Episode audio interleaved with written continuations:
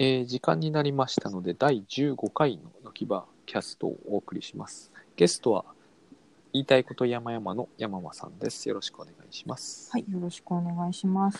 今日は、えっ、とですね、ルーチンワークというのかな。えー要するに、まあ、タスク管理的な世界で、リピートタスクとかいうやつなんですけど、の話をしようということで、えっ、と、山間さんが最近、ルーチンワークの見直しということをされたということで、もう僕の手元には今、その、ノートの写真があの目の前にあるんですけれども、これなんかすごいですね。これを全部見直したということですか？運動とか洗濯とか。そうです、朝のルーチンですね。朝のルーチンこんなにあるんだ。ああ。ここれは順番通りなんですか？これで。なんだか一番上から下まで。あ、なんとなく、そうで。すね、並べました。あの、そうです。タスクマのリピートタスクをの画面を表示して、それを上から自分で、これは絶対欠かせないっていうものをノートに書き写し、所要時間も書き写し。で、自分の手で計算をして、うん、なるほど。225分。はい。これがそれは200分になるぞって話ですか？200分にするにはどうしたらいいかっていうのをすごい考えたんです。なるほど。いや、これすごいな、なんか。うんうん、というのも、まあ、最近仕事を変えて、はい。えーなんとなくこう前の職場でのルーチンを引きずってたんですけれども、うんうんうんうん若干こう無理があるというか暮らしにくいなという感覚があって。多分出社前にこのぐらい一応4時間うん。設けてたんですけれども、副業のお仕事をやる時間とかも含めて4時間っていうふうに言われてたんですけどはい。それがどうも回らなくなってきて。ちょっと時間を見直したんですよね。うん。副業は、えー、と夜にやるなのかうんうん。ちょっとその朝の時間寝坊することが増えたりしたのでうん短縮させたかったんです。うんうん。なるほど。ということは、その分、めでたいという意味ですか？そうですね。今までも毎日ローラー作戦でちょっとずつ本業がある日も副業に着手するようにしてたんですけど、うん。そうじゃなくてもう本業の日は本業しかやらない。副業の日は副業しかやらないっていう風にうん。分けてみようと。うん。それが、これなわけですか。そうです時間はないということをまじまじと感じたんですそれを見せあの自分の手で書いたことでああ。これ、時間がないと今おっしゃいましたけど、非常にこう、取ってる時間の単位、それ自体は、15分をもって最大、まあ、朝食25分があるか。大体10分切ってるわけじゃないですか。はい時間がないというのはつまりこれを書いてみてどの辺に時間を想像以上に使ってました？そういうことってありました？えー、と実はそれが全部必要な時間だったんですよね。だけども時間を短くしたいってなるとうん今度は諦めフェーズっていうのが入ってきて、何を諦めるんですか？えー、とまず朝一で SNS の各種返信を送るのをあ残念ながら夜に見送るとか。なるほど。ですね。この三角とかがついてるやつですか？そうですそうです。減らしましょうっていうことです。なるほどメールチェックとかも減らそうってことですか、はい。夜に回そうと。なるほどねあーこれはこれを縮めるって難しいよねっていうのがよくわかる数字ですねこれはどれもね、いやすごい苦しいけれど、うんうん。でもそれ結構1時間半ぐらいかかってはいはいはい。書き出してほうほうどれ減らすか悩んでうんうんうんうん。それなりに自分のベストなパズルを組み立てられたのでああ。じゃあこれをそこは満足ですね。そうなんですもうこれ終えた一日はものすごい気分が良かったです なるほどね。だってこう、朝食ですら25分しか取ってませんもんね、これによると。そうです。これなんですよね。これを伝えたいんですよね、私たちはね。これが全然伝わらないという面白い現象が起こってるんですよね。面伝白い。とわらない。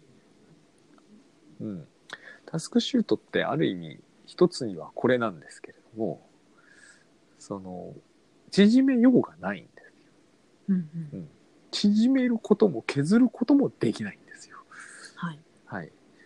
でもですね八重山さん山さんが今やられたようなここまでやる人はめったにいないのでほ皆さんもっと無駄に使ってると思っていらっしゃるんですね。無駄なことをしていると思ってうるんですね、だからもっとこう開ける暇がもう隙間時間の活用もできるはずだって思っちゃってるんですね。うんうん無理ですよね。無理なんですよ。無理だということを理解していただきたいですけどこれを無理ではないというふうにもう何が何でも解釈さしたいっていうところがあってそこがもう平行線になっちゃうんですね。うん。もうこれは事実だとしてもっていう表現を取られちゃうんですよね。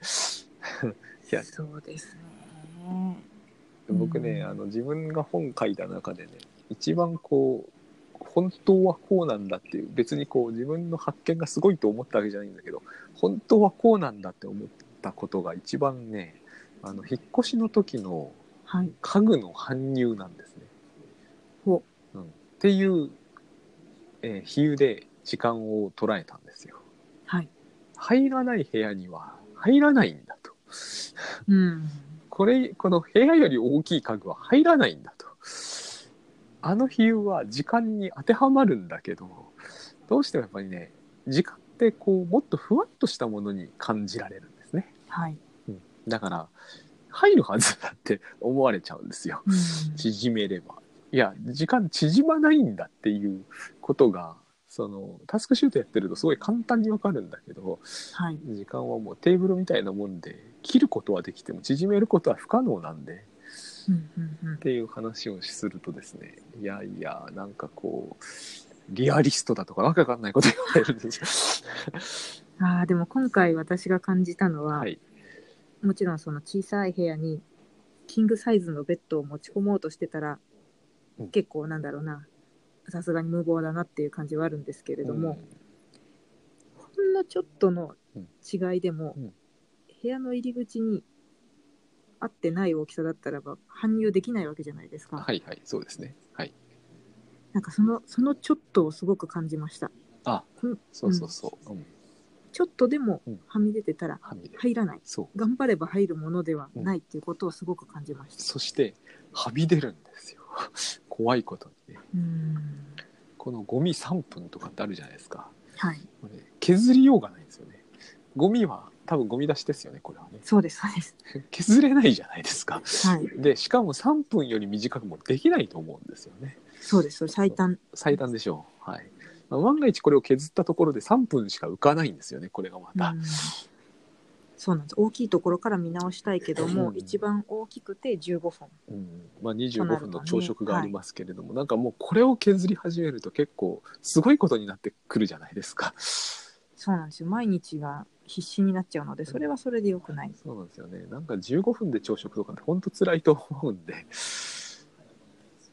私も本当時間が全くない時にやるんですけれども15分で朝食ってかかっこんでる以外の何物でもないなって感じになっちゃう。んでそうですね。プロテイン飲むレベルになっちゃいますよね。それを毎日するわけにはいかないのでこの出発順は多分これ削りようがない数字だと思うんですよね。そうです、うん。そう。なので結構泣く泣く時間を別のな朝じゃなく、うん。お昼とか夜とかに回すみたいな。そうそうそう。そうなっていくんですよ。で夜は夜で、まあ、こっちに書き出してあるのあるけどこれもこれで多分結構ピッチピチだと思うんですよ。そうなんですよ、はい、だから朝を夜に回してみたところでそんなにこう どっちかに余裕ができるわけじゃない上に昼はお仕事ですもんね。そうなんですなので毎日やってた読書とかを週に2回にするとか今度はそういうレベルのそうそうそう調整も必要になっちゃってそうなんです。それはもう本当に思いっきりタスクシュートだなって。